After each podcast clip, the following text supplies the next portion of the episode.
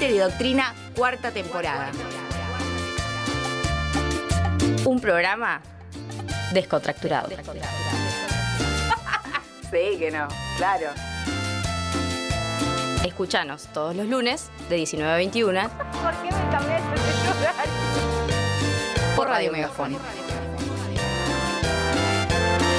Obvio, ¿por dónde va a ser si no? Por Radio Megafón.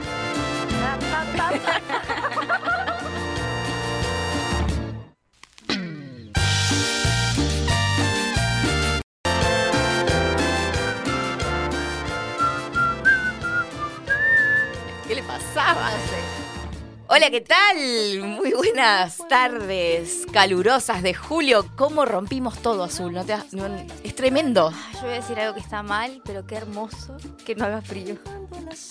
O sea, como que hay una parte en la que nos cagamos en el calentamiento global. ¿Te das Eh, cuenta? po- y- Está mal. pero- No, es que yo tendría que haber nacido en el Caribe. Sí, es verdad, yo, eh, sí, puede ser. Bueno, eh, muy buenas tardes, querida audiencia de Radio Megafón. Estamos acá con Azul, con Jena, operando del otro lado, en un nuevo programa de Glitter y Doctrina de esto que es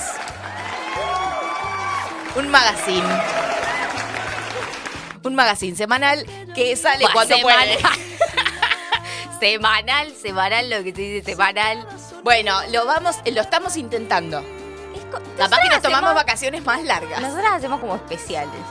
Sí, es que- cada programa nuestro es mucho para que salga Claro, todas las semanas. exacto. ¿Entendés? Entonces, entonces, bueno, es como que, bueno, vamos a dar la, oportunidad a los otros programas. No, lo están rompiendo todos los programas de Megafón. No, no, menos mal que hay gente que mantiene esta radio, porque Sí, claramente, no, y además con, de nosotras. con una producción zarpada, con, con muy buenas, nada, propuestas al aire, así que, nada, recontenta. Pero bueno, eh, la vida eh, nos viene cagando trompadas de una manera increíble. vos tenés la sensación de que el año está pasando muy lento, pero es tan intenso lo que está pasando que es como si hubiera pasado 800 años ya. Eh, efectivamente. ¿Viste? Yo- Es y re además, loco. siento un cansancio. No, de verdad no. siento que me atropellaron 14 camiones. No, no puedo entender. Es como, paren un poco. Bueno, pero no importa, porque acá estamos poniéndole onda como hace esta Argentina. Esta Argentina que en medio de, un, de la pandemia, ¿no? Con terror en todo el mundo, en Argentina se hacían memes. ¿Entendés? Sí. En plena crisis económica, en Argentina se hacían memes, videitos, nada, cosas por el estilo. Y en plena campaña electoral eh, salió la fábrica de jingles, que es a mí lo que me está dando vida. O sea, realmente, la capacidad, la imaginación, el ingenio popular salvan este país. Es, es más, estoy absolutamente convencida que no podrían conquistarnos, que no podrían, nada, invadirnos, porque nos estaríamos cagando de risa cuando eso pase, ¿entendés? Como, claro. Y sería tan absurdo que se irían. se irían. Claro, como diciendo, no, bueno, acá, ¿qué vamos a hacer acá con esta no gente? funciona. Están re locos, claro. Eh, así que nada, celebro profundamente esta alegría popular que, que existe a pesar de todo. Votemos a Massa. ¿Vieron ese? Bueno, si lo vieron nos comentan. Estamos en vivo en nuestro canal de YouTube, eh, que nos encuentran como Radio Megafón. Estamos en Facebook y en Instagram como arroba Radio Megafón. Nos pueden mandar mensajitos a nuestros celulares también, porque la gente que nos escucha es más o menos la gente que nos conoce. O sea que Sí. ya estaríamos como, ya está, manden ahí. Y hoy tenemos un programa recontra bonito. No sé si recontra preparado, pero recontra bonito, porque vamos a hablar de cosas que nos interesan, cosas que nos duelen también, que nos interpelan. eh, y vamos a tener una primera sección de noticias donde vamos a hacer como, como no hemos venido, vamos Claro. a hacer un panorama general de la situación electoral del país, elecciones que ya pasaron, elecciones que están por venir, para que cada uno de los que, cada una de los que de los que nos están escuchando puedan ir haciéndose una idea. ¿Por qué? Porque estamos a 13 días de las paso. O sea, así como ¿Y dónde está la campaña? ¿Dónde? En los jingles. Porque no hay nada más que eso. no hay campaña. Nada. Es rarísimo. Cero. Malísimo. Muy raro. O será o será que una no está dentro de la campaña y entonces siente que no hay campaña. No, Pero no se ve. no, no, no se ve, no hay campaña. No hay campaña. No, de ningún lado, ¿eh? Por lo menos acá no. Es bastante raro eso. Claro. ¿Estamos dando por sentado que vamos a pasar las pasos? Sí, claro. Escuchame una cosa, pero ahí, bueno, lo vamos a analizar después, pero no, mentira, no tenemos lugar para analizar eso, así que lo voy a analiz- analizar ahora. Yo tengo dos sensaciones. La primera es que puede ser que efectivamente la campaña esté siendo muy chata, entonces que no se vea básicamente, pero también puede ser que estando como por afuera de la campaña, nos empecemos a dar cuenta que en realidad Siempre pasó las esto. lógicas de las campañas no interpelan a la población en general, ¿no? Digo, me, me quedo pensando en eso. ¿No será que en realidad ahora estamos viendo que nada de lo que dicen eh, los candidatos y candidatas está impactando en el cotidiano de Es la que, gente? ¿Qué dicen? Porque tampoco están diciendo mucho. Bueno. ¿Y, y antes decían? Decíamos. Ay, no sé. Estoy como en una nebulosa. No, hay que admitir, yo admito que he tenido que inventar propuestas, de la- sacar de la galera propuestas cuando estaban las mesitas. Pero eso me lo decís después del aire. Bueno, No, fuera del aire. y ¿no? pero en su momento, y pero y sí, ¿vos te acordás de esos folletos? Que no decían nada. Bueno, porque el marketing político es tipo la imagen. O sea, la gente tiene que ver la imagen porque la gente es tonta. Y voy a decir otra cosa más. ¿Qué? Es muy malo el marketing de ahora. Es raro. O sea, yo falta lo- los afiches que hay en todos lados los podría haber hecho yo en Canva, que soy una chanta de la comunicación política. Bueno, bueno, capaz que lo están haciendo en Canva. Capaz que hay que apelar al ingenio popular. El gratuito, no el... Claro, sí, obvio. Eh, la Rock creo que, que lo pagó al final y que dice que tiene muy buenas Sí, pero herramientas. sale 12 dólares. Sí, un montón. ¿Y cuánto pagas de Spotify? No, menos. Ocho. No, menos. ¿Menos? 8 pagas de Netflix. Ah, de No. Spotify debe ser un dólar cincuenta, ponele. Mm, En dólares. No, no. Dolarizame todo. Eh, bueno, entonces les estábamos contando que nuestro programa va a ir un poco de esto, ¿no? De las elecciones y un poco de noticias que eh, nos parecen las más relevantes, ¿no? De, de lo que ha pasado desde que nos. Yo creo que la última es la más importante, se la vamos a dejar para que la escuchen. Bien, eh, porque además la última vez que estuvimos al aire fue en un bar, en vivo. que de hecho, eh, sea de paso, estuvo muy, muy, Muy lindo. divertido. Muy divertido. Hermoso. El análisis del choripán devenido en pan relleno. Y fue- las clases sociales. No, sí, sí, ahí hay un trabajo realmente interesante. Yo, Sí. la capacidad de chamullo que tengo es, Es como una cosa. Sí. Bueno, eh, la gente de sociales es un poco así. Y tenemos una columna de ESI para el goce que va a hablar de vínculos, pero no de los vínculos que estamos acostumbrados a hablar. Vamos a hablar de los vínculos de amistad, ya que fue el día de la amistad hace poco, y como nosotras no hicimos programa, acá estoy yo, pero para romper con la amistad. Vamos a hablar. No, ¿cómo vamos a romper con la Vamos amistad? a hablar de la ruptura más dura y difícil que puede atravesar un ser humano, que es dejar de ser amigues. Ok. Heavy. Es más doloroso que una ruptura Y con sí. una- un novio, una novia, un novio. Heavy. Bueno, vamos a hablar entonces heavy, de- recordé ¿Vamos a, cosas. ¿Vamos a llorar? Yo no, vos seguramente sí, pero yo... Bueno, está bien. Y hubo una consigna en mi Instagram que agradezco a los buenos voluntarios de esta radio que han aportado, porque la verdad que no sé ni cómo se abren los stickers, eso después vamos a tener que verlo. Me estás jodiendo, pero vos sos la, la joven que Y por sabe de eso redes soy sociales. una chanta. Ah, bien. Ahí va mi chantadez. Bueno, no importa. Así que vamos a hablar de eso. Vayan pensando si han tenido en algún momento una relación de amistad tóxica, si han pasado por una situación en la que un amigo les ha cortado. ¿Y cómo ha sido esa sensación? O al revés. O si ha sido un simple gosteo. De esos Uh, que, qué es que fuerte. son fuertísimos, duro para la psiquis. Bueno, vayan pensando y van mandando las en, En las en amistades. YouTube o por WhatsApp. Ay, chicos, eh, yo necesito que hagamos algo porque estoy viendo acá en pantalla. Un acá, un toque, un lifting. ¿Vos de qué vas a hablar? Yo voy a hablar de Barbie. Ay, yo sabía, porque venís hablando de verdad hace dos semanas. Bueno, sí, voy a hablar de Barbie y voy a hablar de, del- del Barbie, de la infancia, de los juguetes, ¿no? Y esa va a ser mi columna política hoy. ah, es una columna política. Es una columna política sobre Barbie. Es el derecho a tener una Barbie. No, ¿Todos no. tenemos derecho a tener una Barbie? Sí, claro, obviamente. Eh, pero en realidad tengo ganas de hablar porque me, me cansa la gente hater que opina sobre eh, la felicidad de otros. O sea, entre, entre el hiperprogresismo que bardea Barbie, porque, no sé, esta policía del feminismo que cree que el discurso feminista está acotado a una sola forma de transmitirse. eh, nada, y a bardear a quienes tuvieron Barbies, disfrutaron y tienen nostalgia y bla. Entonces, nada, detesto a la gente que bardea. A mí me da miedo la gente que colecciona. Sí, a mí también.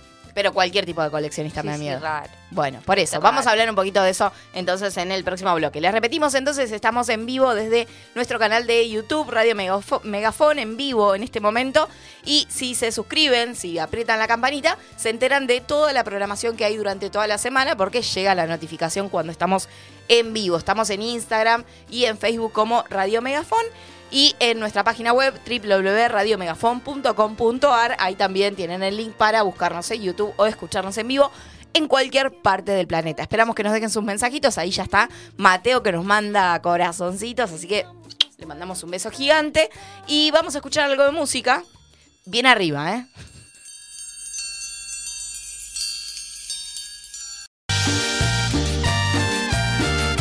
Glitter y Doctrina.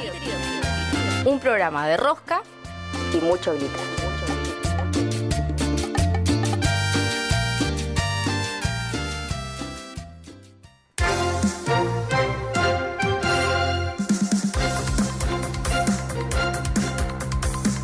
La familia, ¿cómo andan? Me comí seis panchos en el primer cumpleaños.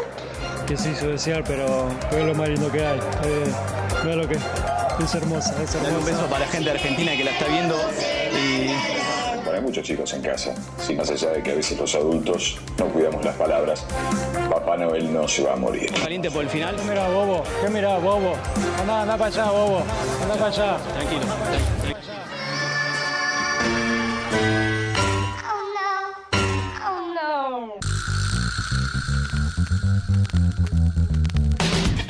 Ping-pong de noticias masticadas. Hepatalgina. Para tragar la realidad. Para tragar, para tragar la realidad. Ahora empiezan las noticias con el diario del lunes.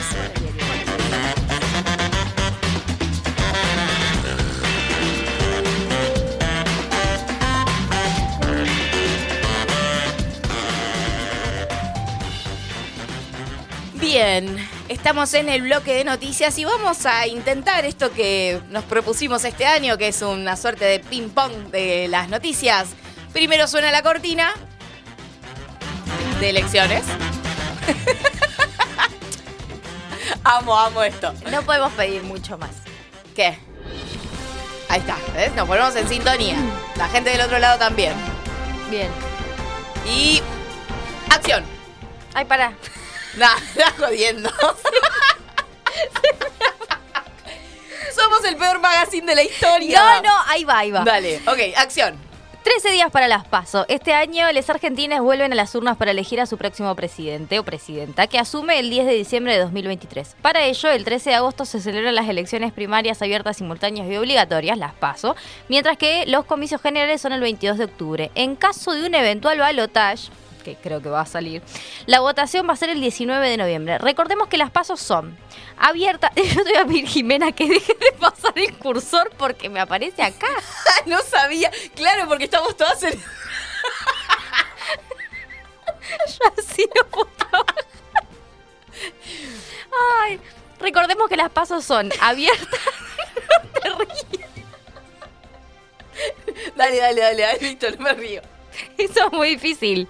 Abiertas porque la selección de las candidaturas no queda reservada a los afiliados y afiliadas de los partidos, sino que se amplía a todo el electorado. Las elecciones primarias son simultáneas en un mismo día, en el mismo acto electoral. Todas las agrupaciones dirimen sus precandidaturas de manera conjunta para todos los cargos electivos nacionales en disputa. Son obligatorias para toda la ciudadanía habilitada para votar. Las pasos son de carácter obligatorio para todas y todos los electores que figuren en el padrón. También es una obligación para todos los partidos políticos elegir a sus candidatos en internas abiertas en un mismo día y en todo el país. Bien. Eh, lo que pasa que yo te explico, vos lo estás leyendo ahí, yo necesito correrlo porque no sé cuándo me toca, ¿entendés? Bien, eh, y respecto al panorama electoral a nivel país, hasta hoy, incluyendo las elecciones a gobernador en el día de ayer, así se pinta el mapa. La Pampa abrió el calendario electoral del 2023 el 12 de febrero con las PASO y el 14 de mayo se realizaron las elecciones generales en las que el actual gobernador Sergio Silioto consiguió la reelección con más del 47% de los votos. En Río Negro, el 16 de abril, los rionegrinos eligieron su nuevo gobernador, que es Al- Alberto Ber- Bertinec. Eh, de, Juntos de Juntos Somos Río Negro, que ganó por más de 20 puntos. Ahí el peronismo también iba bastante dividido. Ese mismo día, en Neuquén, Rolando Figueroa fue elegido gobernador, candidato del nuevo partido Comunidad, que le puso fin a seis décadas de hegemonía del movimiento popular neuquino.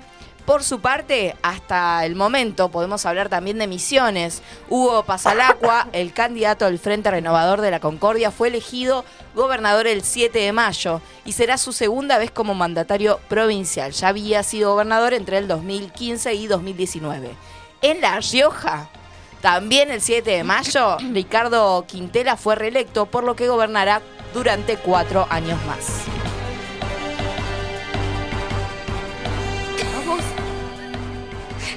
Pero es que yo no puedo si vos vas con el cosito. Bueno, dale. En este distrito no hubo paso, por lo que el 7 de mayo los habitantes de la provincia eligieron un nuevo gobernador. Carlos Sadir fue electo por el Frente Cambia Jujuy y sucederá a Gerardo Morales.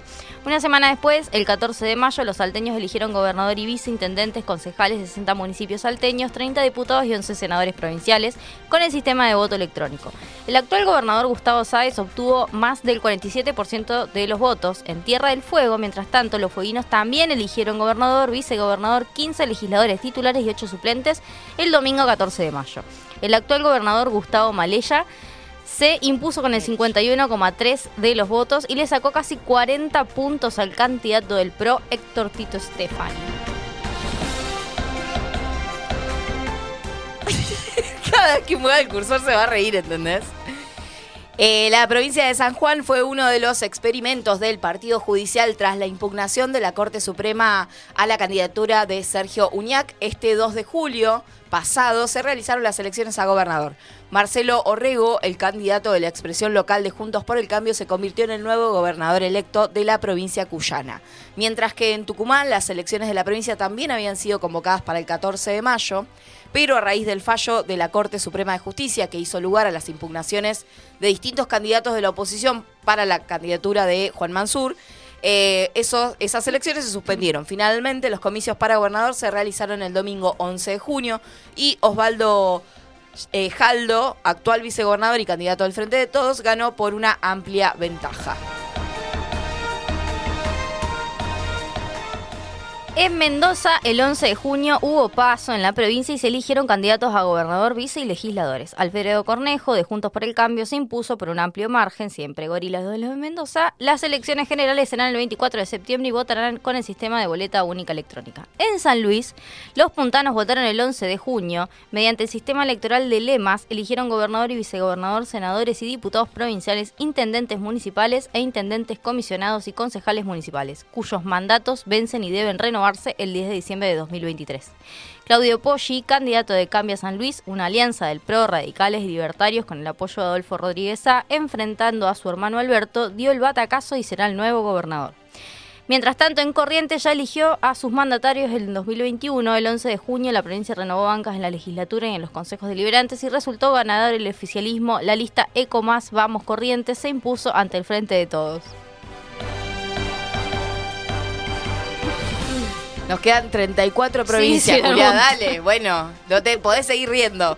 Bien, Formosa, el 25 de junio, Formosa eligió gobernador, vicegobernador, intendentes, diputados provinciales y concejales. El gobernador de Formosa, Gildo Infran, el querido Gildo, arrasó en las elecciones provinciales con más del 70% de los votos y se aseguró su octavo mandato en el cargo. Un montón. En Córdoba también se desdobló la elección eh, de la puja por el gobierno nacional y se votó el 25 de junio. El candidato oficialista, Martín Yayora, o como le digan, no sé, eh, es como Yar Yora, Bueno.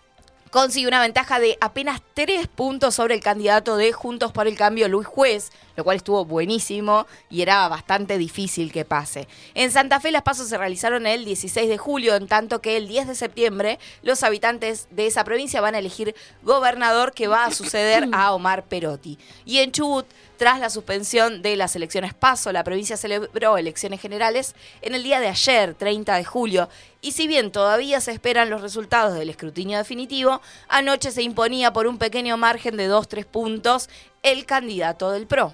Finalmente, Santa Cruz, el 13 de agosto, el mismo día de las pasos nacionales, va a elegir también gobernador, vice y diputados provinciales, en tanto que el 22 de octubre, día de las elecciones presidenciales, los santacruceños votarán cargos de intendentes, concejales y presidentes de comisiones de fomento.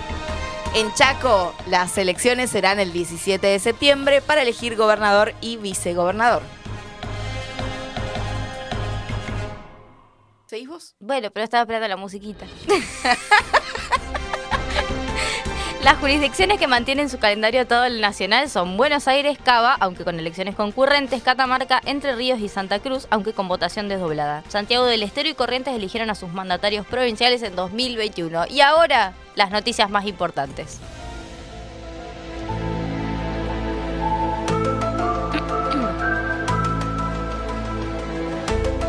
Llegaron los ovnis y a nadie le importa y nos van a invadir y ya lo dijo Alberta Fernández. No nos importa. Un ex agente de inteligencia de Estados Unidos dijo que el gobierno oculta que tiene restos de extraterrestres. Davis Grush, hija de mierda, me pone estos nombres a mí, quien declaró junto a otros dos ex militares bajo juramento, acusó al gobierno de- que encabeza Joseph Biden de encubrir esa información y hasta de asesinatos para ocultar ovnis de los que tendría posesión hace décadas.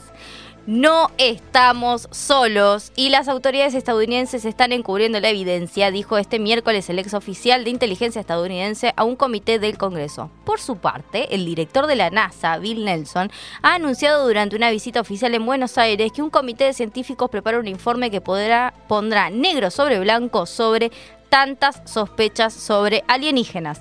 El resultado dijo el resultado, dijo, estará listo en agosto. Esperen hasta el mes que viene para tener su respuesta.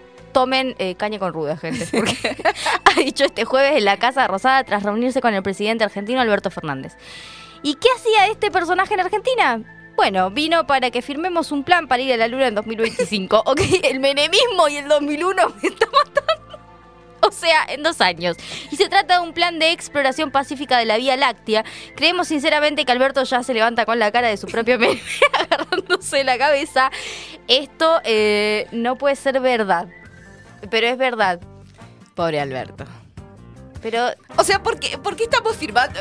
Nadie lo entiende, pero estamos firmando un acuerdo para explorar pacíficamente la Vía Láctea. me- igual me parece maravilloso. Eh, te queda una noticia. Y yo tengo otra, si querés. Ok, voy entonces. Cuando diga el operador. Ok.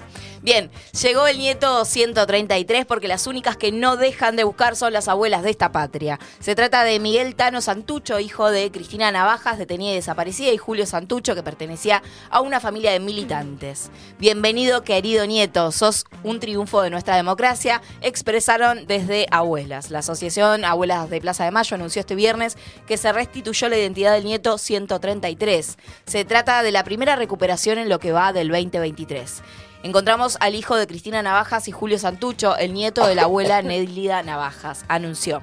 La de Santucho es la primera restitución de un nieto en lo que va del año. Las últimas habían sido en diciembre del 2022, cuando ese mismo mes, mes con diferencia de solo seis días, eh, se dio a conocer la restitución de los nietos 131 y 132. Bien, y vos querías poner otra noticia, porque yo tengo un pequeño ahí resumen deportivo.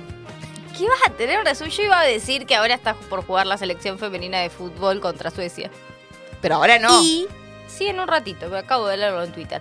Y, No, es el. Es, el- puta madre, pero si acá... es mañana, a las- o sea, es el miércoles a las 4 de la mañana. ¿Por qué hacen una conferencia? Los- está muy mal el Twitter de la selección argentina de fútbol. Bueno, eso les iba a decir. La selección de fútbol femenina se juega todo nada este miércoles a las 4 de la mañana con el objetivo de pasar la fase de grupos de y seguir en competencia. En el último partido que disputó contra Sudáfrica, logró empatar en 8 minutos con dos terribles goles. Por eso hay que alentar a las pibas y hay que levantarse tempranísimo.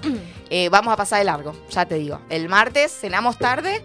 Ah, yo tengo plan el martes. Bueno, pero a las 4 de la Ah, mañana hay que eh, ver a... Tengo otra noticia que me parece mucho más importante que todo esto y es que Neuquén se ha declarado la capital de las tortas fritas porque tiene más de 600 emprendedores y emprendedoras que hacen tortas fritas. en noticias que realmente te pueden cambiar la vida. Esto es Glitter Es y Doctrina. orgullo. servicio a la comunidad. Vamos a escuchar algo de música.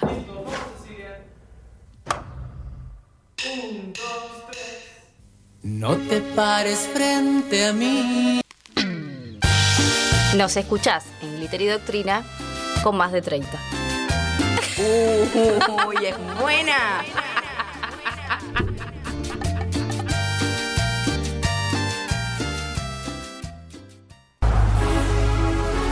Hiya, Bobby.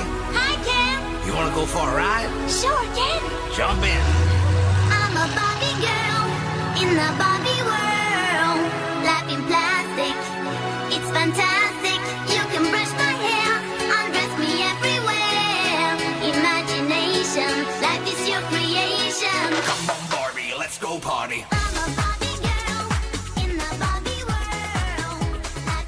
Al aire.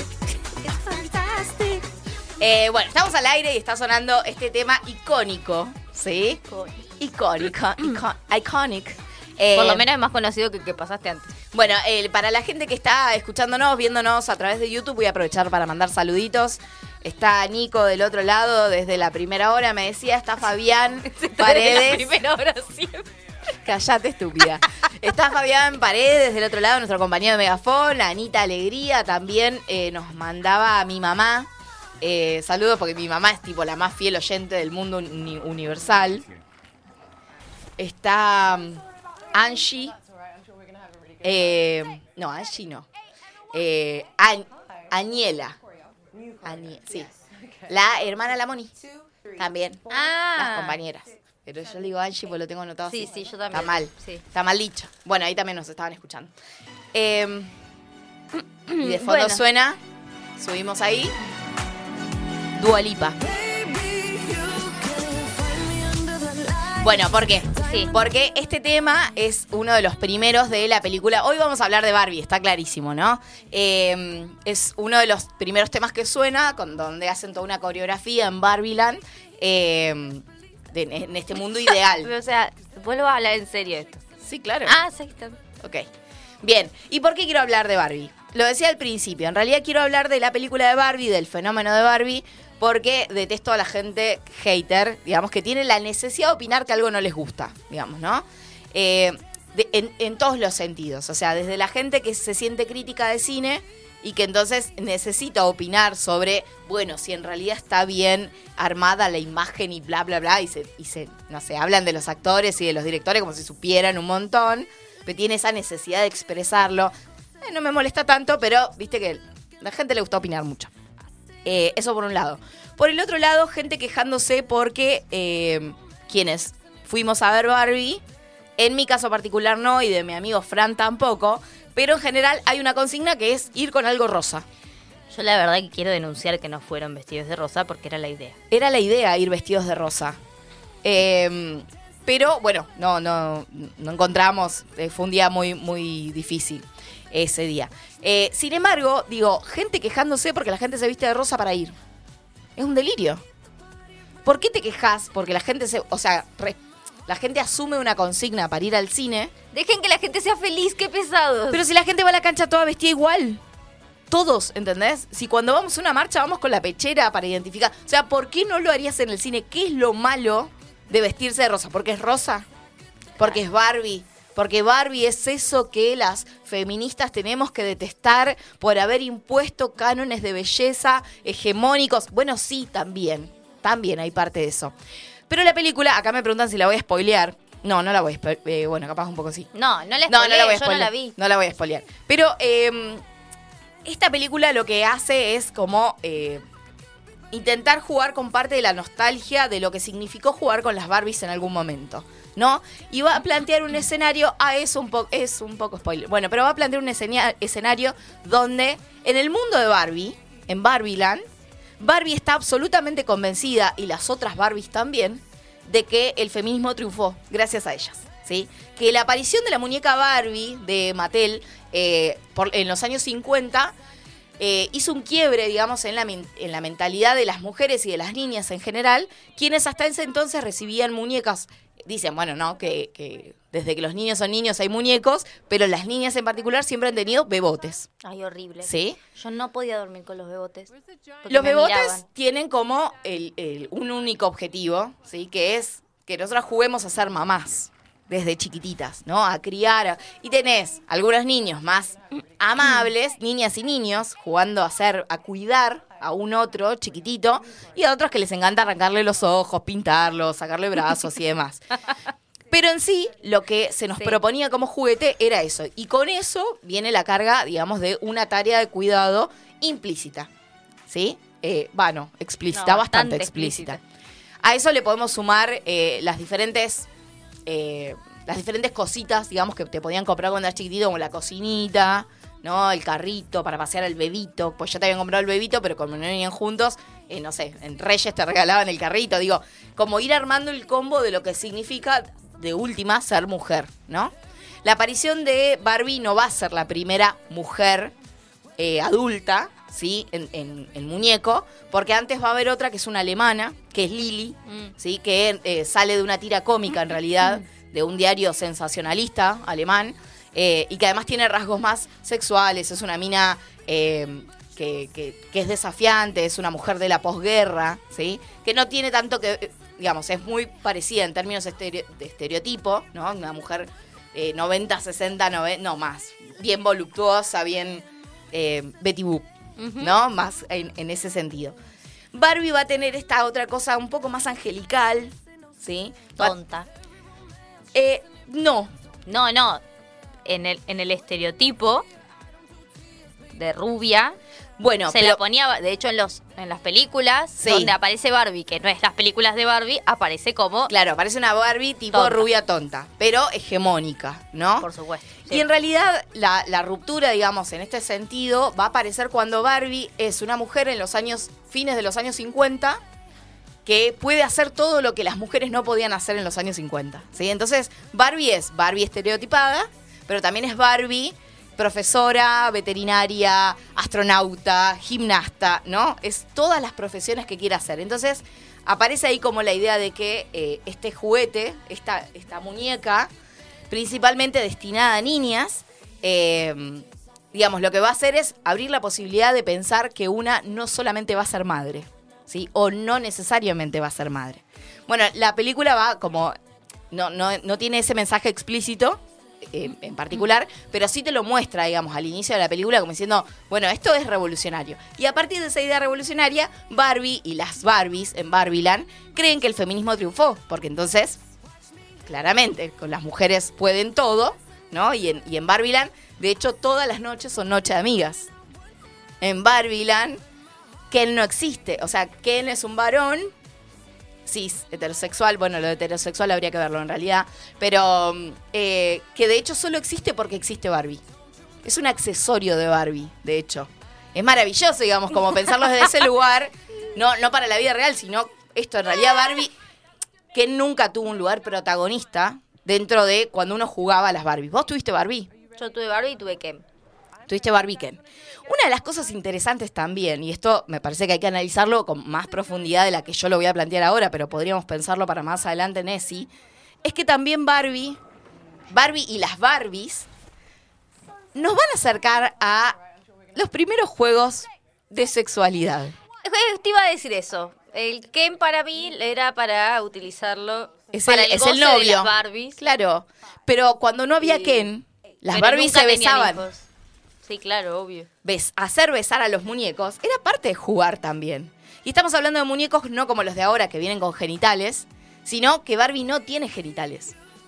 Ni Ken tampoco. Entonces, digamos, también es parte de esa primera experiencia que hicimos, ¿no? Con algunos de estos juguetes. Las que tuvieron Barbie, Barbie original, y las que tuvimos las variantes de Barbie, eh, las Karen, digamos, eh, que, que significaban lo mismo, digamos, ¿no? Que era la idea de esta mujer adulta y de, de la aspiración a intentar ser, ¿no? Esa otra mujer, una mujer independiente. Vos pensá que si, si tenés que describirla, Barbie es una mujer de mediana edad, ¿sí? Una, una- entre los veintitantos y, los treinta y tanto, ¿sí? Eh, es profesional, es independiente, vive sola y en general vive en sus mansiones, ¿no? Las mansiones de Barbie. Entonces hay algo ahí de lo aspiracional que provocó en muchas infancias, en, mu- en grandes generaciones, eh, la posibilidad de, de ser, ¿no? De ser ese tipo de mujer. Y acá, por supuesto, las feministas me van a prender fuego. Así como, ¿qué estás diciendo? Ah, porque, porque yo sí creo que hay un punto revolucionario en Barbie. Hay un capítulo de Los Simpsons donde Lisa eh, cuenta la historia de su muñeca. Sí. Y su muñeca, que habla en ese, en ese capítulo, es en realidad una mujer empresaria que la anima a ser la presidenta de la clase y bla, bla, bla. Es interesante. Claro, Quizás, Porque eh, es de- quizás Barbie quiso ser una cosa y nosotros tergiversamos el mensaje. Bueno, pero acá hay algo interesante que tiene que ver estrictamente con la película, que es justamente es una película que va, como la mayoría de las animaciones actuales, tienen como varios mensajes. ¿sí? Es una película ATP, ¿sí? que pu- pueden ir todas las edades, que los, la- las, les, niñas eh, lo van a ver de una manera, pero les adultos vamos a encontrar los otros mensajes. ¿sí? En, esa película se habla del patriarcado abiertamente pero se lo habla desde un lugar tan ridículo que termina siendo chistoso. Y entonces acá me parece que hay algo interesante y que tiene que ver con eso que nosotros a veces discutimos desde los medios comunitarios, que es disputar la masividad, ¿no? ¿Por qué, ¿Por qué nos pondríamos en contra? ¿Por qué odiaríamos la idea de que Barbie sea un tanque, ¿sí? Una película que está arrasando, que está superando todos los números que se esperaban desde su, eh, desde su estreno? cuando lleva un mensaje que nos permite más, masificar. algo. No quiere decir eso que va a despertar las conciencias de toda la gente que ve Barbie, pero sí permite ingresar parte de este discurso que nosotros estamos discutiendo. La crítica que le hacen, sobre todo el feminismo más aristocrático, diría, es eh, que esto lo ha- es agarrar el discurso y la lucha de los movimientos feministas de hace tantos años desde la mirada de Mattel y de Disney. Disney y Mattel, dos empresas que han perpetuado durante mucho tiempo los Sí. estereotipos de belleza, el, la- el funcionamiento de las mujeres en, en la vida social.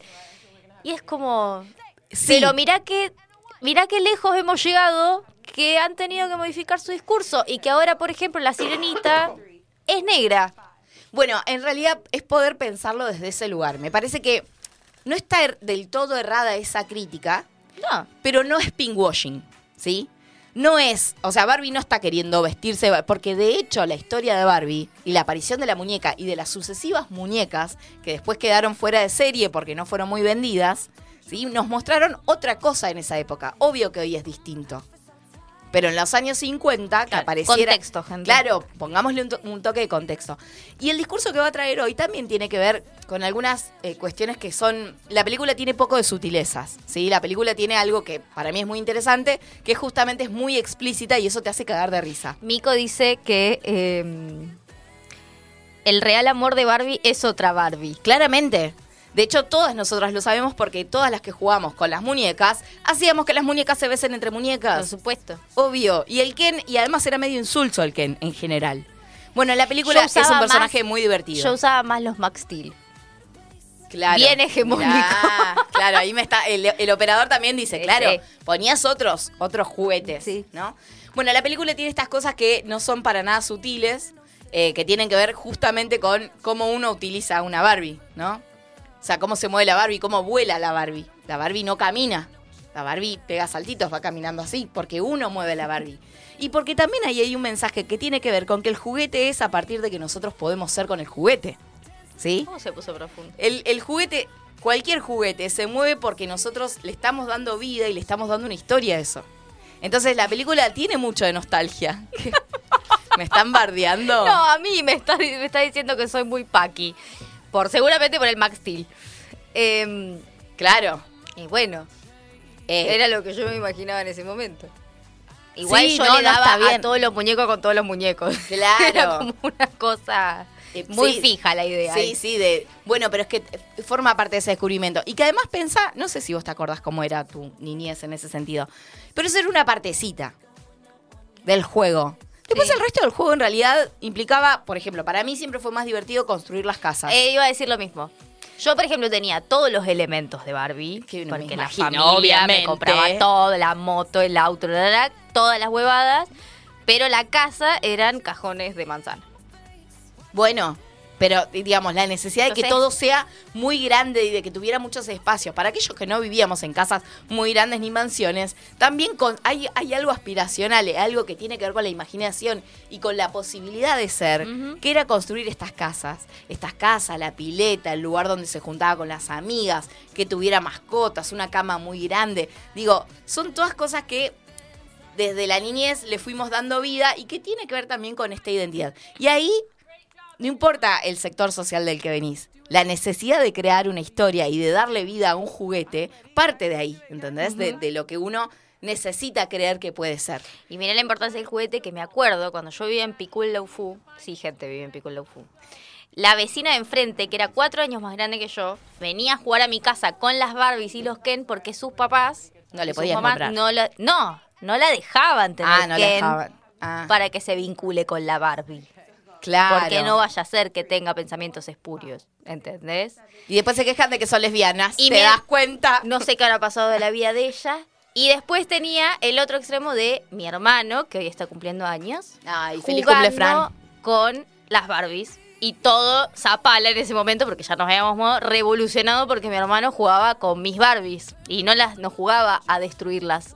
Claro. Jugaba con las Barbies y a veces se vestía como la Barbie. Exacto. Bueno, y ahí también aparece una pregunta.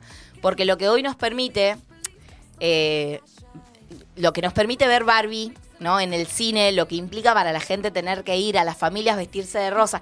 A los pibes, yo fui con el Fran el, el día que se estrenó, eh, con Fran, nuestro amigo, bueno, tu novio, mi amigo. eh, Claro, y, y de verdad había gente de todas las edades. En general era un público muy joven, pero todo el mundo recontra comprometido con la idea de poder ponerse algo rosa. Y entonces uno tiene que poder pensar, ¿cuántos pibes pidieron una Barbie y no se la compraron? Un montón. ¿Cuántos pibes tuvieron que jugar a escondidas con alguna de esas muñecas aunque no fuera una Barbie? ¿Cuántos pibes soñaron con la Barbie? Y no era posible porque no estaba aceptado. Entonces, me parece que en realidad lo que abre la posibilidad de que esto sea un boom mundial eh, es justamente poder hacernos estas preguntas, poder pensar qué está pasando con esas infancias y qué pasó con las nuestras. ¿Qué pasó con nuestras infancias? ¿Tenemos juguetes todavía? ¿Pudimos quedarnos con algunos? ¿Tenemos alguna muñeca guardada en algún lugar? ¿Qué pasó con eso? No sé qué pasó con mis Barbies. Mamá devolvió mis Barbies. Bueno. Eh, hay una, una nota muy linda que sale en Anfibia que, que habla también de esto, ¿no? De, de que para muchos de nosotros la adultez implicó dejar de jugar, ¿no?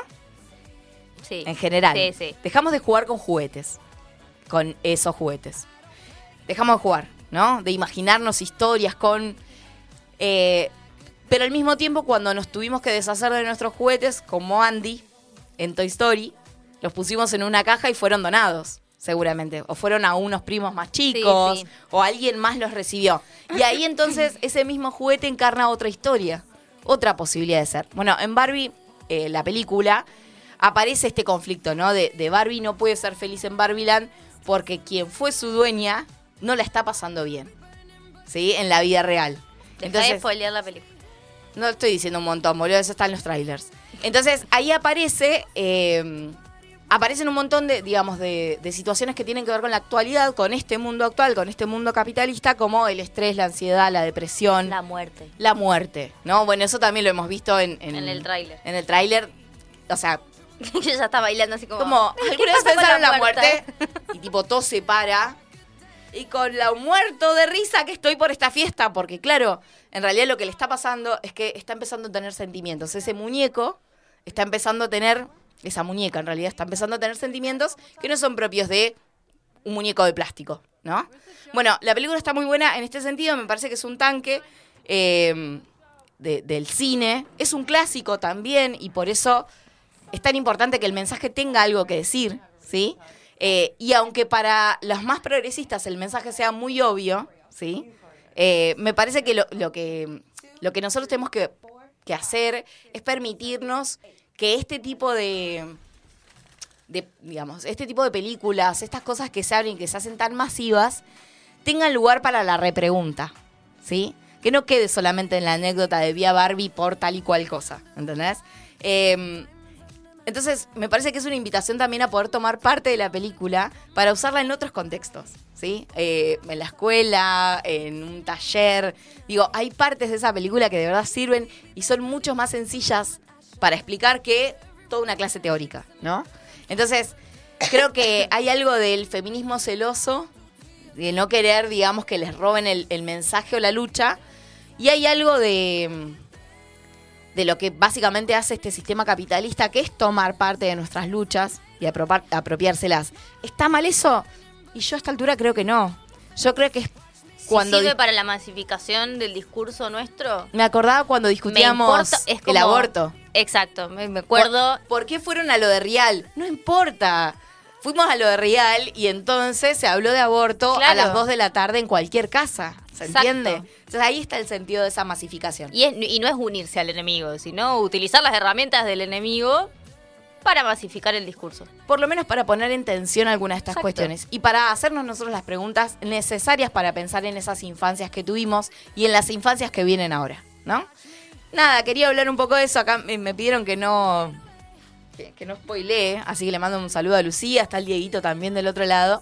Eh, no la voy a spoilear, solamente voy a decirle, decirles vayan a verla. O esperen a que salgan en alguna plataforma. o esperen a que salgan en una plataforma. Realmente, además, es muy divertida. Es un re lindo momento para pasar. O sea, es una peli que tiene de todo.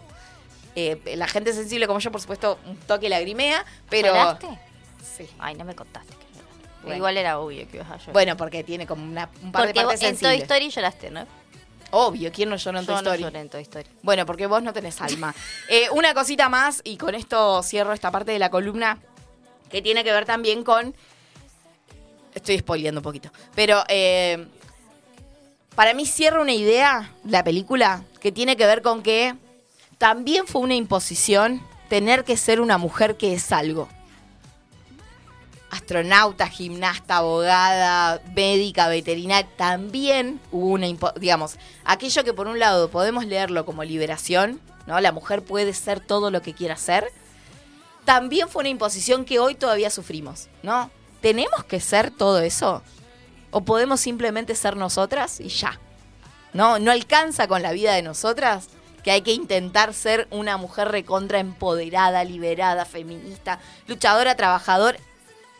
Un montón, un montón. Digo, hay ahí también algo que a mí me dejó pensando de la peli, que me parece buenísimo. Así que invito a la gente a que la vea. Nada más.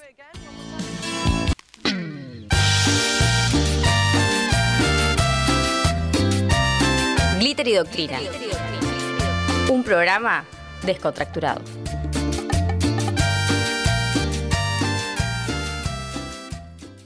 Deseo, placer, juego, Disfrute. género, derechos, fuego, fuego, lucha, líbido, sexo, salida, Salida, libertad, salida, gozar, abrir, libertad, gozar, coger, abrir, coger, abrir, coger. festejar. Así empieza Esi para el goce.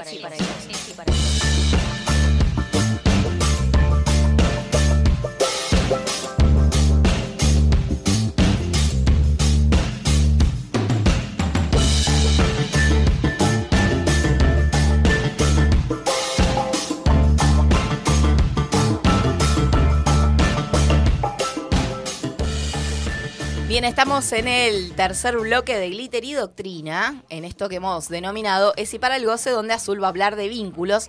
Pero leo mensajito acá que dice: Nunca hay que dejar de jugar. Abrazo guachas, las agarré tarde y me tengo que ir a laburar el Dieguito que siempre está Ah. bancando desde algún lugar. Ahora sí, es toda tuya la columna. Bueno, vamos a hablar de vínculos. Todos son importantes, así que me voy a centrar en el de la amistad. Pero en algo que no se habla mucho por lo general, porque es algo que no está dentro de la proyección de nosotros, que es la ruptura del vínculo de amistad.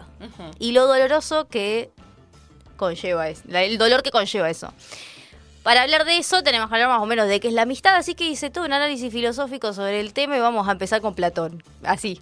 ¿Viste? Perfecto. Bueno, Vos ya podrías hacer de esos videitos que hace el filósofo en un minuto. mientras estoy lavando los Claro, platos. bueno, ¿qué dice Platón sobre la amistad? Dice que él intenta desarticular todo intento de asociación de la amistad con la teoría de los semejantes. ¿Esto qué quiere decir? Que les amigues no necesariamente tienen que ser igual que vos, pero tampoco tienen que ser lo opuesto a vos, ¿no es cierto? Entonces dice que em, si son completamente iguales, no se necesitan. Ajá. Porque él habla de la necesidad como parte de la construcción de la sociedad. Y tampoco si son totalmente opuestos. La amistad no puede entenderse como una unión de elementos discordantes.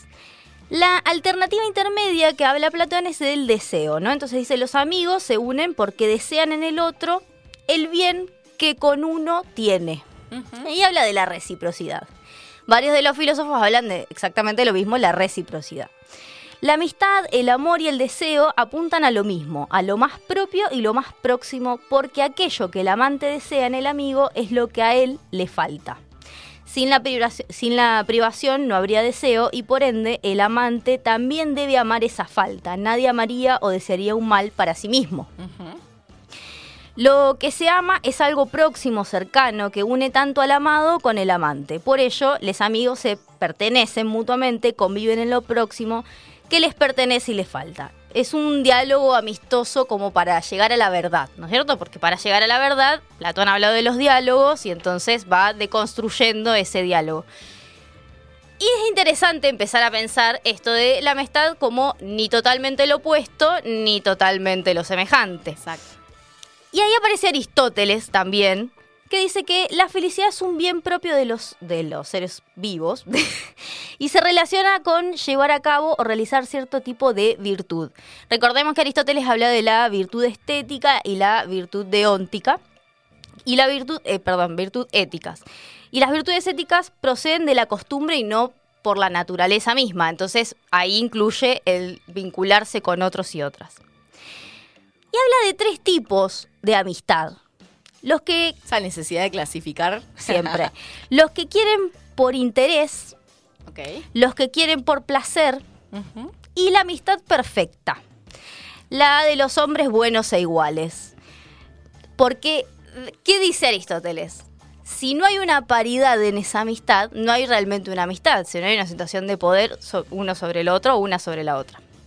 Entonces, lo más importante es el principio de igualdad para, Aristóteles y habla de tres elementos para llegar a una amistad perfecta.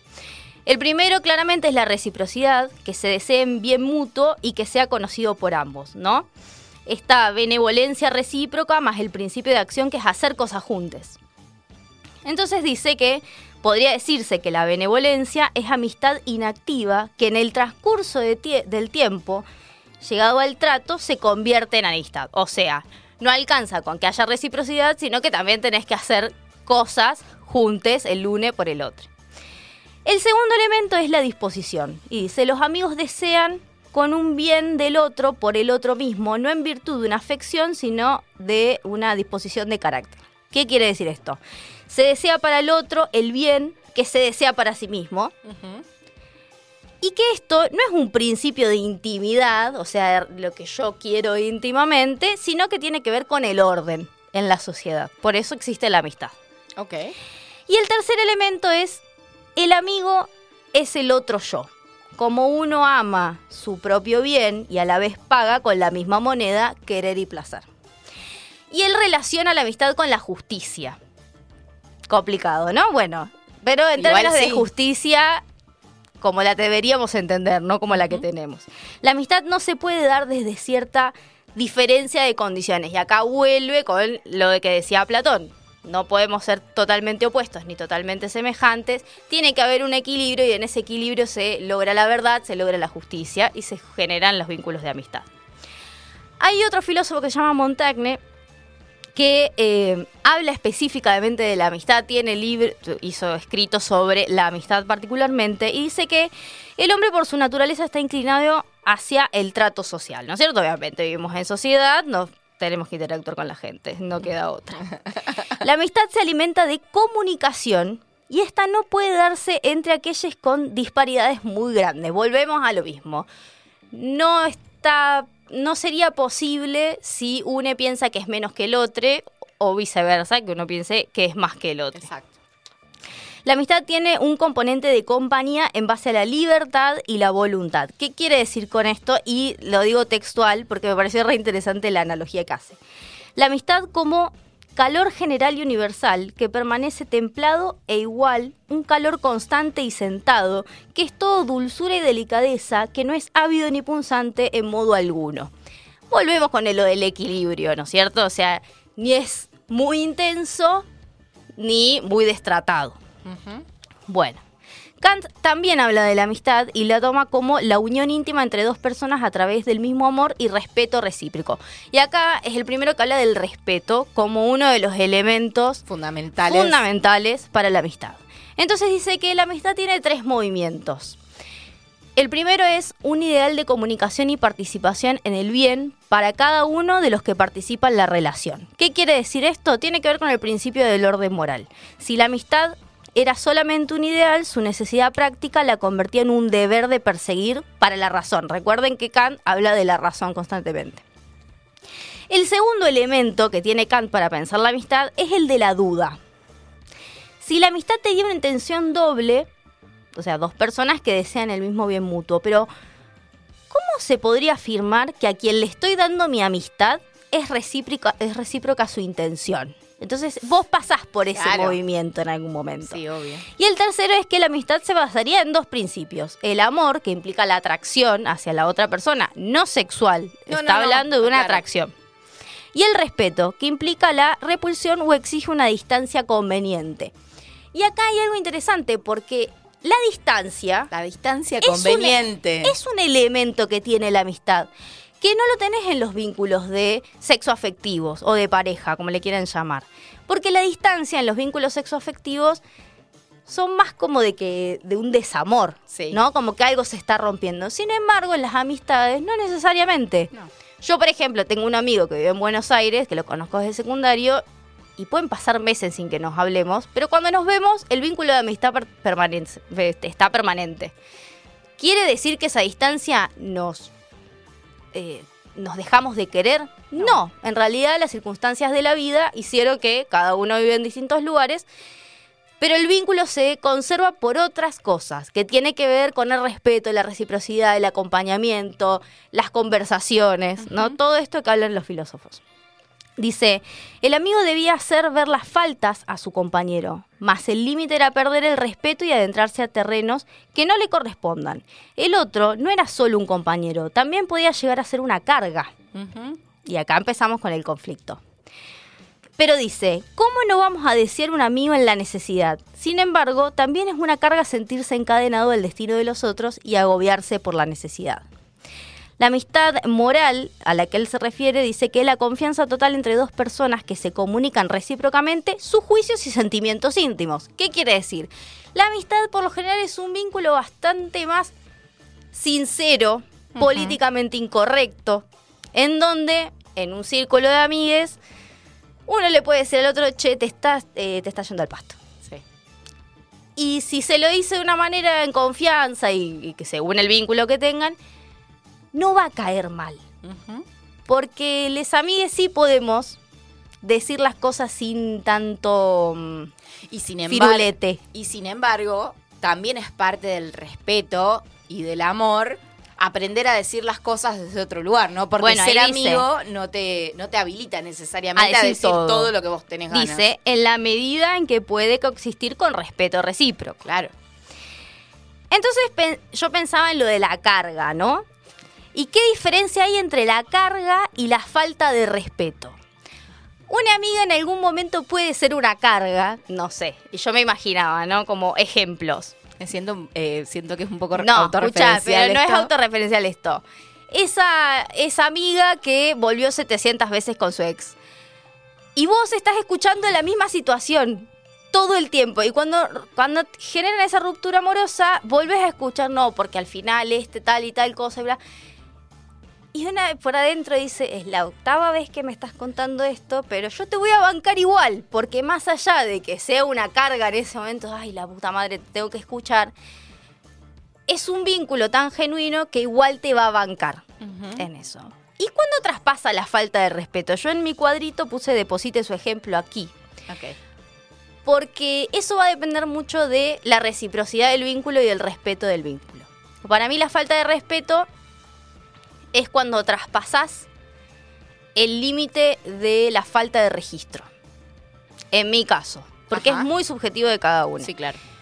Yo considero que cuando una persona no puede registrar a la otra persona en un vínculo de amistad durante sucesivos hechos, hay una falta de respeto a ese vínculo, ¿no? Es como, bueno, eh, medio que es un toma y daca la amistad en algún momento. Así, a mí no me gusta que, que lo plantees así porque Sí, pareciera como sé. de favores, pero no.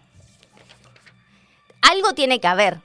Sí, sí, pero no. No puede haber una persona que, digo, por ejemplo, Una que da todo y la otra que recibe todo. Y todo no en el sentido de la intensidad, todo en el sentido de estar en los buenos y en los malos momentos cuando se puede. Pero cuando hay un buen momento, que la otra persona no lo registre, por ejemplo. Uf, sí. Mil. Y es como, che, estoy en este momento, ah, bueno, pero a mí me pasó tal cosa.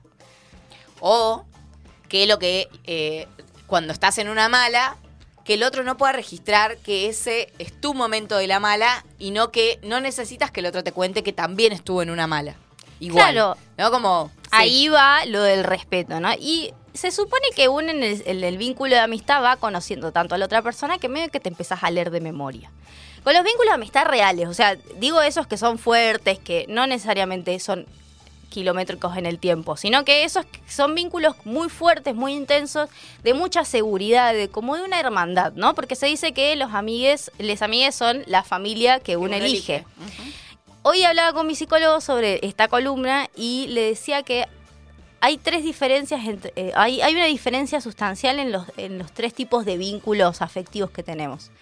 El de la familia, el de la amistad y el de una pareja.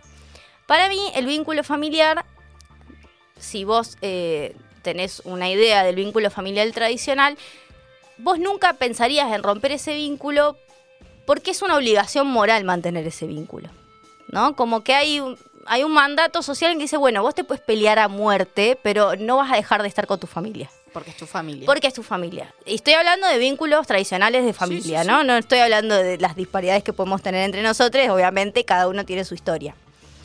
Quizás con algún familiar sí, con algunos no, pero con los más cercanos, no sé, no sé si está bien visto que el núcleo familiar, que te pelees con tu hermano para toda la vida, Claro. te duele, pero no, pero no sabes, o sea, habría que desmembrar ahí si te duele por el mandato familiar que implica tener un hermano y el amor fraternal para toda la vida, o si en realidad es un hijo de puta y ya. Claro. O sea, ahí hay como una, yo siento que hay como un mandato, una obligatoriedad. En el vínculo de pareja, por lo general, se piensa que cuando, cuando empezás una pareja, una relación, un vínculo sexoafectivo, siempre está el bichito y el miedo de que en algún momento se termine. Sí. Indefectiblemente aparece, por alguna inseguridad, no importa por qué, pero en algún momento de ese transcurso de la relación, al principio, al final, en el medio, lo que venga, vos en algún momento pensás que eso se puede terminar. Obviamente intentás no hacerlo, te fijas, pero está la posibilidad. Hay una proyección ahí sobre qué puede pasar. Sin embargo, en el vínculo de amistad que uno y una elige, porque uno elige los contextos en donde se hace amigas, con Elige, pone tiempo, pone amor, pone cabeza, o sea, hace una inversión. hace una inver- pero lo elige, es, es totalmente genuino. Ahí no hay una obligatoriedad de soy hija de tal, entonces tengo que tener vínculo con esa mujer o ese hombre. Ni tampoco es una relación, un vínculo de pareja donde vos estás pensando, bueno, yo elijo esto, pero no sé cuánto va a durar porque depende de esa otra persona también. En el vínculo de amistad, No lo pensamos no así. lo pensás. Es como, ni siquiera tenés una fecha de cuando te hiciste amiga. Quizás Claro. tenés una fecha el primer día que te conociste, pero el momento en el que vos hiciste ese vínculo sagrado de amistad, no tenés una No, fecha. tal cual. No sé, vos no. Yo siempre pienso en, en- con mi amiga Ilu del secundario. Nos hicimos amigos un día al lado del calefactor porque las dos estábamos escuchando sin banderas. Claro. O sea, y ahí nos conocimos. Pero el vínculo de amistad no sé en qué fecha fue. Por eso no hay un aniversario de la fecha en la que nos hicimos, sino más un año. Fue en tal año. Entonces Claro. no hay una proyección de cuándo va, se va a romper esa amistad. Nunca está presente eso. Y eso creo que lo hace más doloroso. La no previsibilidad de la ruptura. Porque como uno no piensa cuándo va a terminar, Ay, qué feo. es como que sí. va transitando la amistad. Y a veces se rompe. Y hay muchas maneras de romper esa amistad. Entonces, yo invitaba hoy en la consigna que hice en Instagram. ¿Querés pasármelo así veo, lo- veo las respuestas? Sí. Para. Toma, fíjate cómo es. Em, ¿Cuándo se corta una amistad? ¿Se corta? ¿Esa es la palabra? Porque no hay una palabra que hable sobre la ruptura de la amistad. ¿Te juntás para cortar una amistad? O sea, te mandas un mensaje, "Ten- tengo que hablar con vos y cortan esa relación de amistad en la vereda de tu casa. Eh, yo sé que hay gente que es un poco así, que tiene la necesidad como de cortar, pero me parece que muchas veces los vínculos de amistad Se diluyen. Se, diluyen. O sea, que, que se cortan como en... Y uno En se va dando tiempo. cuenta, ¿viste? Que, que, no, que no aparece la reciprocidad, que el otro no tiene ganas, que, que te empiezan a evitar. ¿no? Acá hay respuestas, ¿eh? Sí, a ver qué, qué dijo la gente. Tengo más, pero a ver qué Bueno, acá Arita dice, tenía una amiga de toda la vida, siempre sacaba en cara cosas de años pasados, la mandé a cagar. Bueno. Claro, sí. Pues, También, ¿no? Hay una idea de los amigos para toda la vida son como los hermanos de la familia. ¿No? Claro. Como que como es de toda la vida, entonces medio que se pe- como que el tiempo le da legitimidad a que sean una cagada. Y a veces son relaciones, se convierten en relaciones tóxicas, sobre todo cuando las partes están en momentos distintos de su vida. Y pienso, por ejemplo, cuando una decide tener un hijo y tu, y tu otra amiga no. Y hay algo ahí que no saben cómo compartir. Entonces, esa que tiene un hijo empieza a decir, bueno, no, pero no la voy a llamar porque la voy a molestar, porque no va a querer estar con el pibito y qué sé yo, y que no sé cuánto. Y no hay ahí una conversación real Sobre el tema. Porque se entiende que la amistad es para toda la vida y bueno, hay momentos fluctuantes. Exacto. Acá tengo otra respuesta que dice del amigo Pale. Dice, uno cambió casamiento de amigo por comunión de cuñada. Otro empezó a pagar ganancias y se olvidó de mí. Bueno, volvemos con esto de que tienen que estar más o menos en igualdad de condiciones. Bueno, eh, Frisán preguntaba qué es una amistad. Eso ya se Ya explicó, te explicó con, con Platón. eh, Platón y, y- Aristóteles. Sí. Eh, bueno, acá hay una.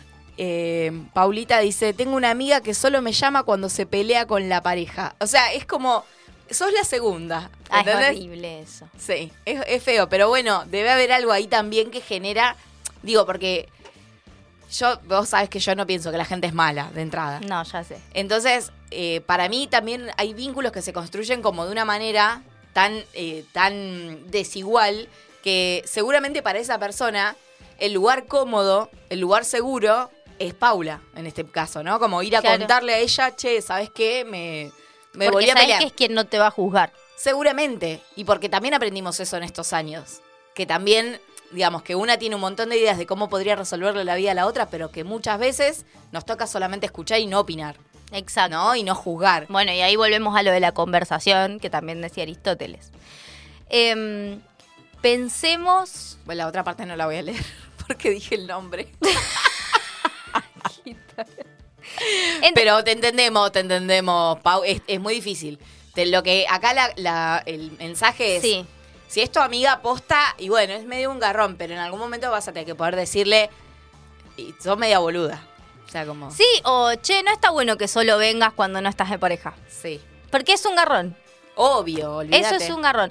Y ahí, y ahí vuelvo a lo de los tres tipos de vínculo y uno obligatorio, uno que te- pensás que va a ser efímero y que por eso, ese que pensás que va a ser efímero, que es el de pareja, le pones mucha más atención que al vínculo de amistad. Sí, Porque como el vínculo de amistad es más Es para- es flexible. para siempre. Es para siempre, es dinámico, nunca se va a cortar y vos sabés que van a estar incondicionalmente con vos. Claro. Entonces le puedes prestar más atención a ese vínculo que sí tenés miedo de que se rompa por todos los mandatos que conlleva el Claro. vínculo de pareja. Y quizás en la próxima columna podemos hablar del vínculo de pareja y todos los fantasmas que hay alrededor de ese vínculo de pareja según la tra- la- lo tradicional, porque la verdad que ya estamos deconstruyendo bastante el término de pareja. Sí, no Pero- sé si hace falta. Igual acá Roberto Samar dice que también nos está escuchando. Ay, gracias. Y hay algo que a mí me resuena mucho porque la- el día que me rompieron, de una amistad que se rompió, fue en pandemia. Estábamos en la pandemia a principios me de la... Sí, no, me partió el corazón. Creo que fue más doloroso que cualquier ruptura amorosa que haya tenido en mi vida. Y una- miren que a mí me rompieron forra, en eh. una esquina con lluvia, con acento venezolano. O sea, drama. Pero ese, esa ruptura de amistad en la que una no entiende qué carajo está pasando, generó un vacío tan grande y encima en pandemia, cosa de que vos no podías agarrar el auto y decirle qué carajo te pasa. ¿No es cierto? Me acuerdo, me acuerdo. La de la Facu. La de la Facu. Y fue un dolor Me enorme porque no entendía por qué me estaba mandando ese mensaje, que era un mensaje de corte. Sí, te estaba cortando una amiga por WhatsApp. Una amiga O por sea, WhatsApp. No sé si hay algo más triste que eso. No, no, terrible. Y, el, y el, lo que yo analizaba era el- lo que más me resonaba, y hoy lo hablaba con mi psicóloga, era el vacío.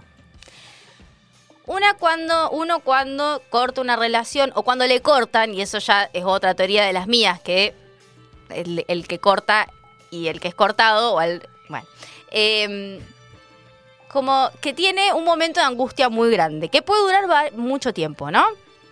Pero esa angustia al principio es esa angustia Ay. que no te deja respirar. No, que está ¡ah! ese llanto eh, que es tan tremendo. Pero el vacío que te deja una amistad es. No, no, no sé si se puede escribir ni comparar con el dolor que te genera una ruptura amorosa de una persona que querés mucho. Porque ese, el de la ruptura amorosa, vos de alguna manera lo previste. Lo previste no en que vos estabas, sabías que iba a suceder, sino No. que en algún momento se te cruzó por la cabeza que No, eso y podía y pasar. que también en general en el vínculo de pareja, como tenés más cotidianeidad, uno se va dando cuenta cuando algo está desgastado, cuando algo está raro, como que casi que podés anticipar que eso va a pasar. Yo no le creo mucho a la gente que dice, no entiendo qué pasó, me dejó. Bueno, está viendo una goma. No, Claro, señales negando la realidad. negando la realidad, claro. Eh, pero, pero claro, en una amistad, como uno no está todo el tiempo, no- ¿pudiste entender qué pasó? No, ¿sabes que Ah. Nunca me lo dijo. Hablamos hace, hace un año atrás, pero muy así so- sobre vuelo de cómo estás y qué sé yo, una secuencia de su papá que estaba mal. Fue como eso y nada más. Pero eso, ese vacío queda, porque es, es raro que te corte una amistad, ¿entendés? y encima una empieza a retroceder cual pareja dejada de ¿qué hice mal? Claro. Y empezás a ver los mensajes y no entendés nada, cosa que yo no he hecho con mis parejas anteriores. O sea, Pero sí con las hice amigas. con mis amigas. Y después, Mico, quien me mandó mensajes y me dijo que soy muy paqui, me mandó un texto, en realidad es una nota, a Vircano, que es un, un, eh, filósofa y activista lesbiana, que habla sobre la amistad y lo relaciona con el patriarcado. Y dice, la amistad está supeditada a la jerarquía patriarcal, que ponen a la pareja y la familia en la cúspide de su evaluación. Por eso lo de Pau, se entiende. Porque la pareja está en este sistema patriarcal más arriba que cualquier otro vínculo que tengas. Sí, porque además la pareja es lo que es, es el camino que te lleva a conformar la familia, que es ese núcleo Claro. fundamental del sistema Cuidar y tener una pareja es lo más importante para el amor romántico y la amistad es un personaje secundario. ¿No? Entonces lo que ocurre paralelamente o en el tiempo que sobra. Porque vos vivís en pareja, estás en pareja y te haces un tiempo para ver a tus amigas. Claro. Y nunca es al revés. Eso es algo que he peleado mucho conmigo misma durante muchísimos años porque para mí es el depende obviamente de la historia de cada uno, pero para mí les amigues son la familia que me salvó, ¿no? La que me sacó de situaciones muy heavy. Entonces, pensar que ellos son mis actores secundarios, que ellas son mis actoras secundarias, es como, No. no. O sea, son lo más importante. Si a mí estoy cenando con Fran y me llama el chiva Estás a punto Que- de comer. y que está eh, mal y yo Salmón con. estás a punto de comer salmón y te llama una amiga que está muy mal y yo salgo corriendo. Claro.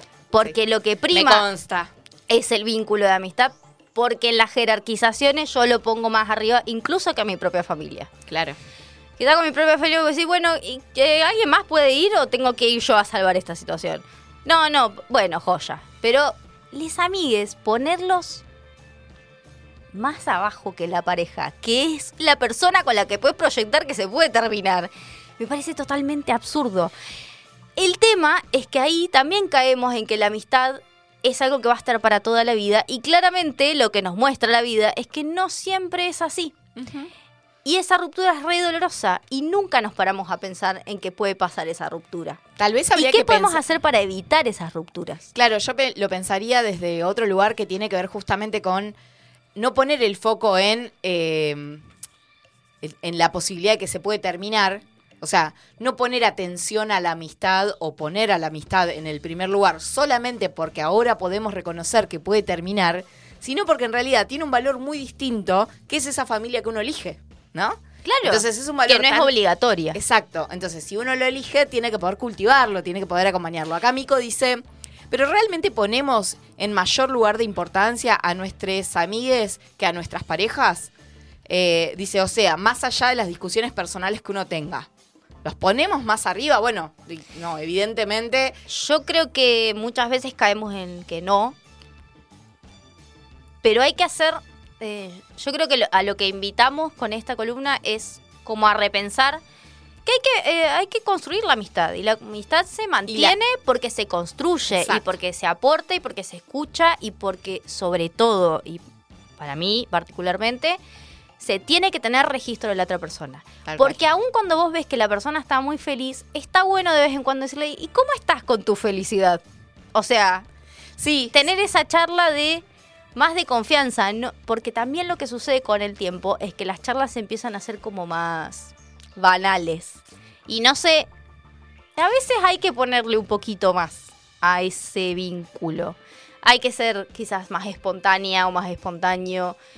Dejar de correr, bueno, solo nos vamos a ver un fin de semana al mes y un miércoles a las 5 de la tarde decir, voy a tomar mate a tu casa, ¿no? Como las amistades se construyen y se tienen, es como, como las parejas, ¿no? Se tienen que Claro, ir tal vez-. En realidad lo que pienso es eso, ¿no? Como tal vez toda esa energía que le ponemos a una pareja, a esos tiempos que encontrás con la pareja, debieran ser los mismos que uno intenta ponerle a las amistades. Es cierto que muchas veces, y esto es real, digamos, uno con las amigas más cercanas, lo pienso en, en mi caso en particular, con mis amigas más de- cercanas, y una descansa un poco en que van a entender que una está, por ejemplo, ni siquiera por una pareja. No, no, Digo, que estás al suceso. palo todo, el- no sé, tres, cuatro meses al año estás recontra el palo, entonces saben que no vas a poder, pero cuando eso se termine te vas a hacer un lugar, ¿no? Y medio que yo siento que en nuestro grupo de amigas pasa un poco esto, ¿no? Como, bueno, la rusita rindiendo, y es como, y sí, que él, sí, obvio, que entiendo, va a querer rendir porque tiene que Sí, recibir. sí, vas construyendo y maternando. eh, sí, So- o sea, todas tenemos su. Pero nuestro- bueno, de alguna manera también es necesario hacer este tirón de oreja, decir como, bueno, hasta dónde estamos pudiendo ponerle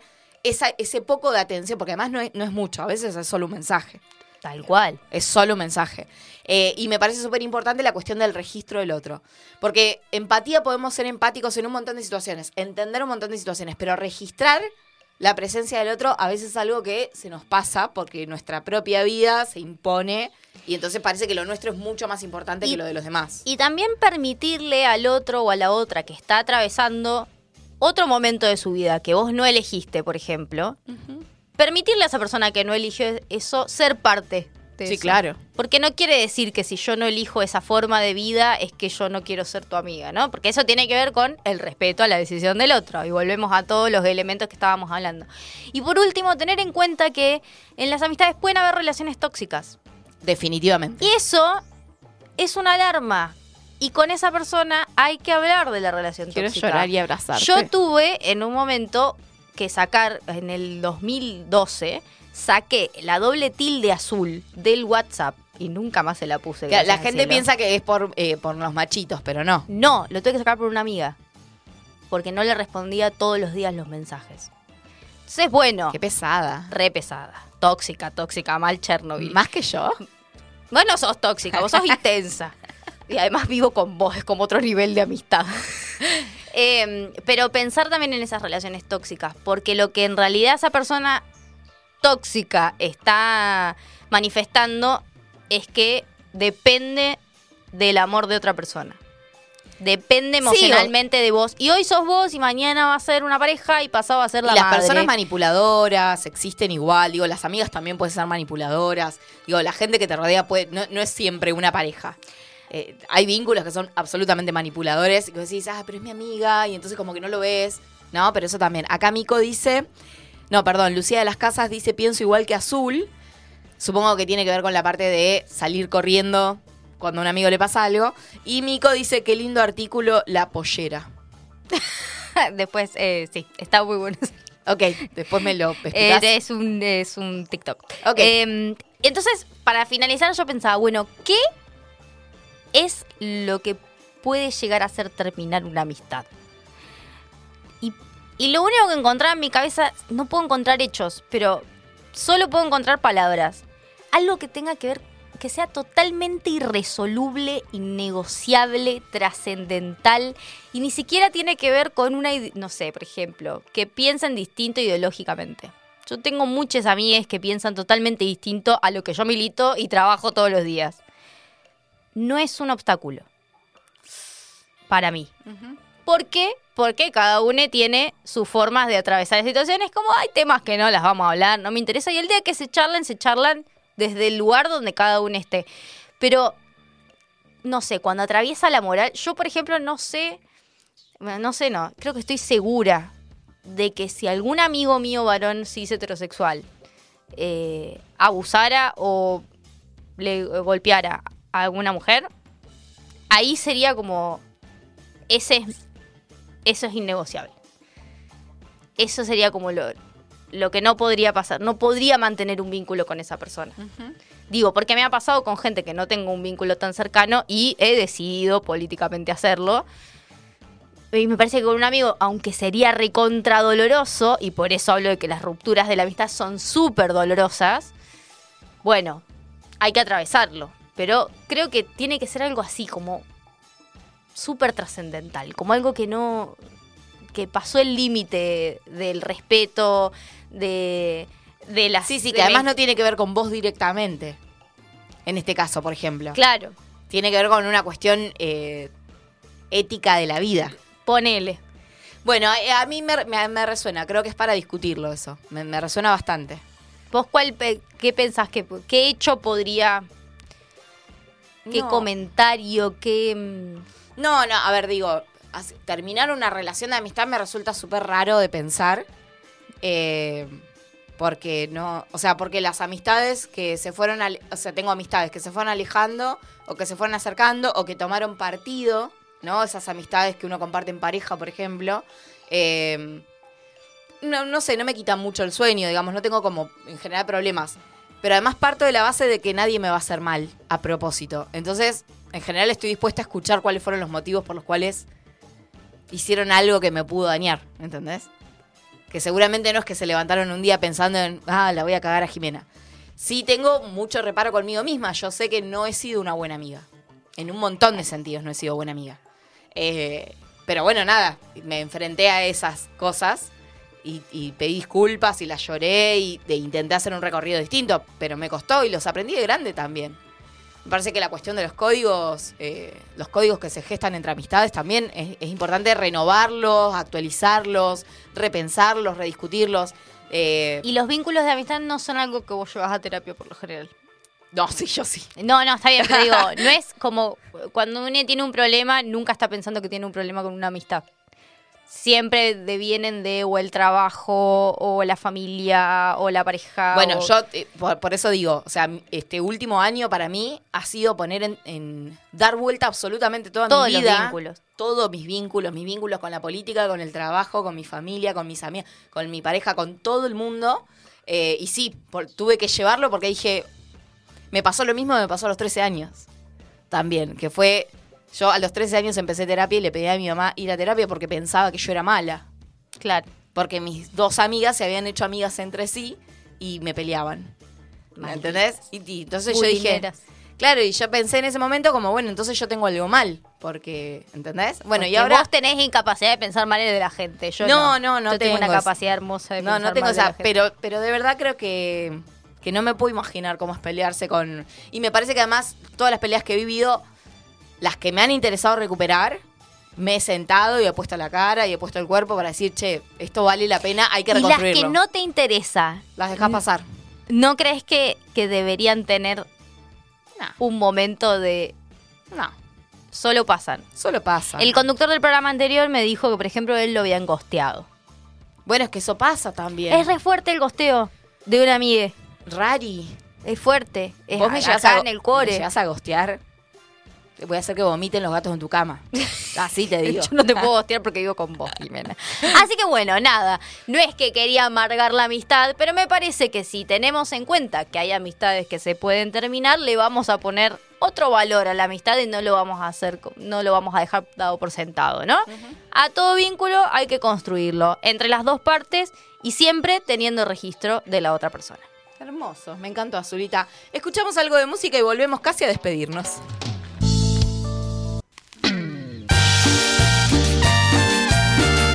Glitter y Doctrina. Un programa de rosca Y mucho glitter.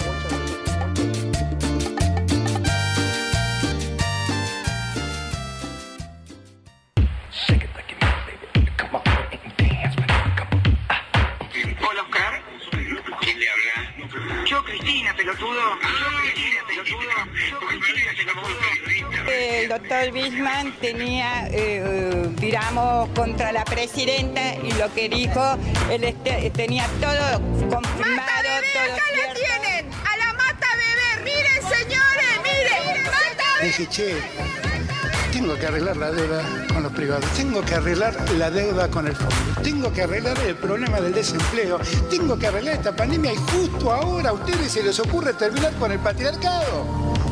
Gracias a Dios. Usted avaló la bomba lámina. No, no puede ser semejante barbaridad. Mire, la Usted avaló la bomba lámina. mire, la verdad, Usted avaló la bomba lámina. decir semejante barbaridad. Usted no puede decir Nos semejante conocemos bien, ¿eh? No, no puede decir Nos conocemos bien. Usted tiene que arrepentirse de lo que dijo. No, no me voy a arrepentir. Usted se tiene que arrepentir porque yo no hice nada de eso. Sí, absolutamente. Sí, absolutamente. Vos sabés que sí. Vos sabés que sí. Vos sabés que sí. Vos sabés, vos sabés, vos sabés, vos sabés que ¿Para qué me llaman si saben cómo me pongo? Ahora empieza lo que pinte. Lo que pinte, lo que pinte, lo que pinte. Vamos ahí que se termina este programa porque Azul hizo una columna muy larga. Bien, estamos en Lo que pinte y teníamos una propuesta para hacerles que tiene que ver con eh, las muchas teorías que Azul eh, va gestando en su, en su cabecita. Pues ella tiene- en realidad tiene muchas cosas para hacer todo el tiempo, pero todo el tiempo está pensando en cosas que terminan eh, siendo teorías. Azul es una persona que seguramente como muchos y muchas de ustedes que están del otro lado, tiene muchísimos problemas para levantarse temprano. Es una persona que su cabeza se activa a partir de las 10 de la mañana en general, con lo cual el mundo de la adultez, que implica entrar a trabajar muy temprano, es algo que la pone muy mal.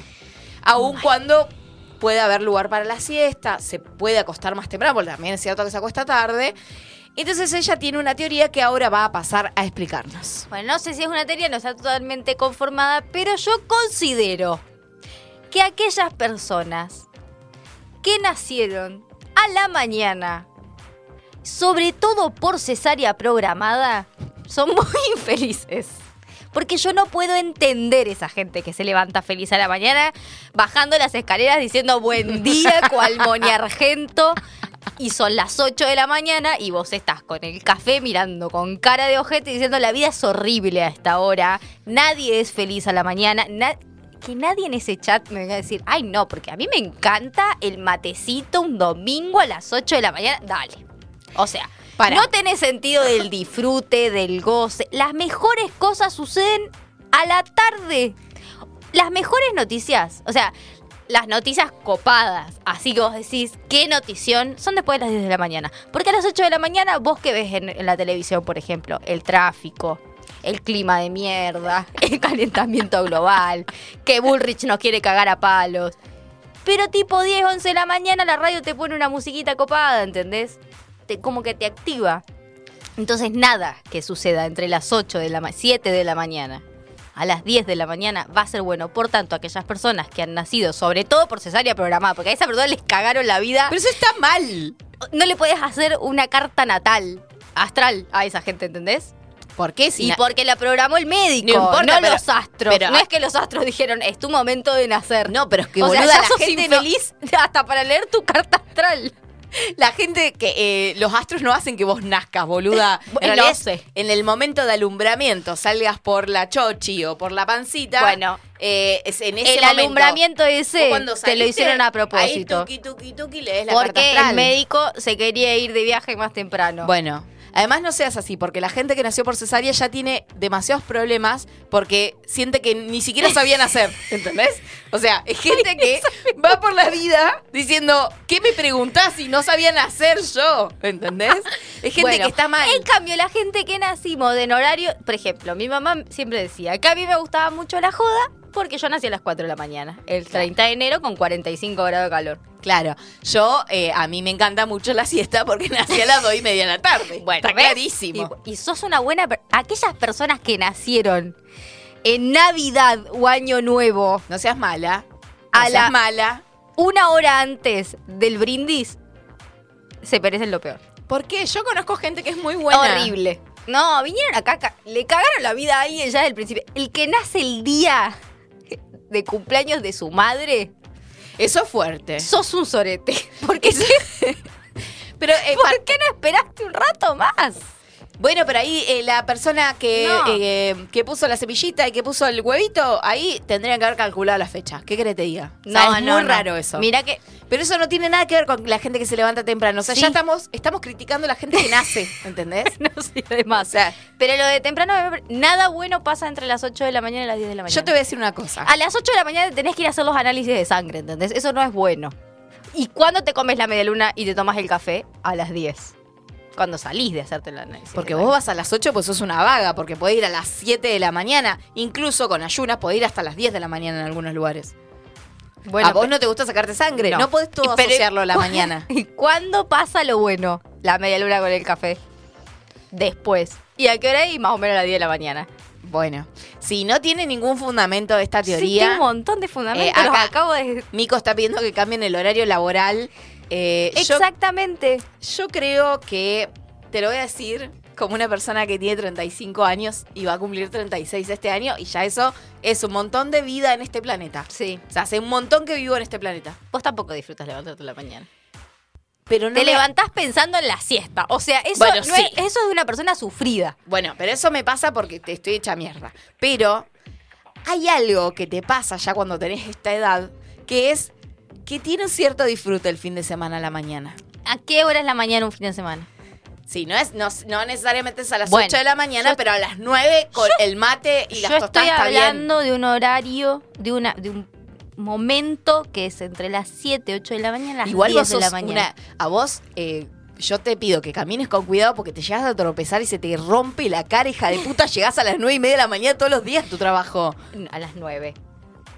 Bueno, no importa, yo trabajo un montón y está justificado porque sos más feliz si estás bien dormido. De hecho, Nadie es feliz trabajando y nadie es feliz en el grandes sistema capitalista. Empresas, las grandes empresas tipo Google o Facebook o Instagram Salió una noticia igual de, de que te tiene que tienen permitir lugares dormir. para dormir. Porque los empleados bien dormidos y felices son, son más productivos. ¿Y O vos sea, querés eso? y yo- y- y si vamos a seguir viviendo en este mundo capitalista, sí. y sí, ¿Ves? No. obvio.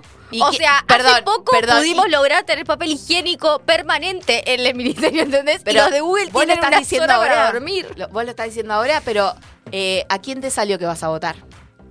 A Miriam Breckman. Bueno, entonces no jodamos. Pero bueno, tus ideas no voy se a luchar por las cuatro horas de trabajo. y, y la siesta. Obvio. Bien. Bueno, esto no tiene nada que ver con nada porque justamente esta columna eh, se, Se, trata de hizo eso. a las 8 de la mañana, ¿Qué? esta columna. ¿Cómo se va? Nunca, nunca charlamos a las 8 de la sí, mañana me porque estaba no- llevando al trabajo y yo estaba así y vos me decías, ay, no se puede conversar con vos hasta ahora. Y yo ahí empecé. Y Ah, esta columna. Yo pensé que la columna del, del programa, digamos. no, no, la columna Sí, de hoy se fue. Ella ese se pone día. muy mal porque yo hablo mucho a la mañana y yo soy esa que se levanta y dice buen día. Pero esto es una falsedad. Y lo hago Porque por vos vos. en realidad no estás feliz de levantarte a la mañana. A mí me hace muy feliz ver tu cara de orto. Eso es una realidad. O sea, yo de verdad disfruto muchísimo ese momento en el que yo te digo buen día. Y, y vos en un momento te reís porque ya te resignaste a vivir Es conmigo. que estoy resignada de levantarme a esta hora y tener que escuchar ¿Viste? todas esas cosas a la pero, mañana. pero vos haces todo esto porque tengo auto y te llevo hasta el trabajo, hija de Obvio. puta. Obvio. Qué feo. Pero me ha pasado con, con Lorena Baravili, nuestra querida compañera referenta y mi jefa, que es- está feliz a las 5 de la mañana cuando me pasa a buscar para ir a Añelo. Eh, Lorena es una persona feliz. Y yo estoy así como, no Ella no- podés estar feliz a esta hora. A ella eh, eh, viene la invasión alienígena y, y seguro se quiere instalar en su amor, casa sí. y ella le va a decir, sí, va- obvio. Y va a ser feliz. habitación. Obvio, sí. Pero porque Lorena es una persona feliz. Sí, sí. Todo el tiempo es No feliz. entiendo cómo. Pero no le gusta levantarse temprano. Ella si pudiera dormir y no, No, pone... ella, ella es parecida a mí, pero bueno, no le queda otra. Bueno, pero jefa, ¿qué va a hacer? Ya Obvio. vivió cincuenta y pico de años así. ¿Cómo vas a decir eso? Al aire así. Y pero está re bien para tener cincuenta y pico. Eh, Sigue estando mal que lo digas de bueno, esa manera. importa, chicos, vimos Barbie. o sea, Bueno, eh, hasta acá llegamos. Esto es todo lo que pudimos hacer. Esperamos estar el lunes que viene, no prometemos nada. Pero dos cosas quiero decir, no, tres cosas súper importantes. La primera, eh, no, solamente dos cosas. Ah, no, bien. tres cosas importantes. Uno, mañana hay paro, paro provincial, o sea que probablemente... de docentes, no se emocionen los que trabajamos eso, en otros sí, lugares. bueno, paro provincial del gremio ATEN eh, por la situación que están viviendo los, eh, sobre todo, docentes de los niveles inicial, eh, por los distintos casos de abuso que hubo y porque además hay muchas familias, eh, nada, queriendo hacer justicia por mano propia y amedrentando, violentando a los compañeros y compañeras trabajadores del nivel inicial. Así que mañana hay paro provincial de docentes.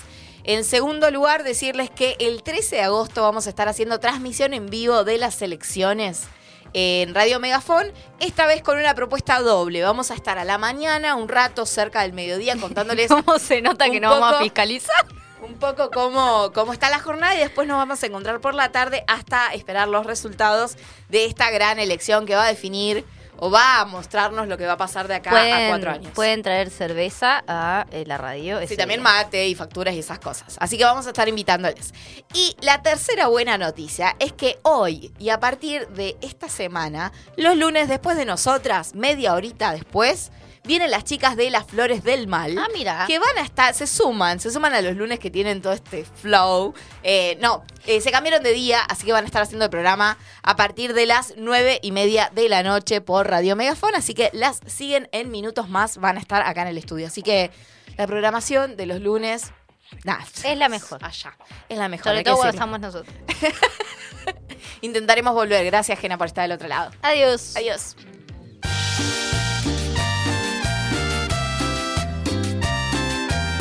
Fue Glitter y Doctrina. Hasta acá llegamos. Escuchanos el próximo lunes a partir de las 7. Obvio, ¿por dónde va a ser si no? Por Radio Megafón.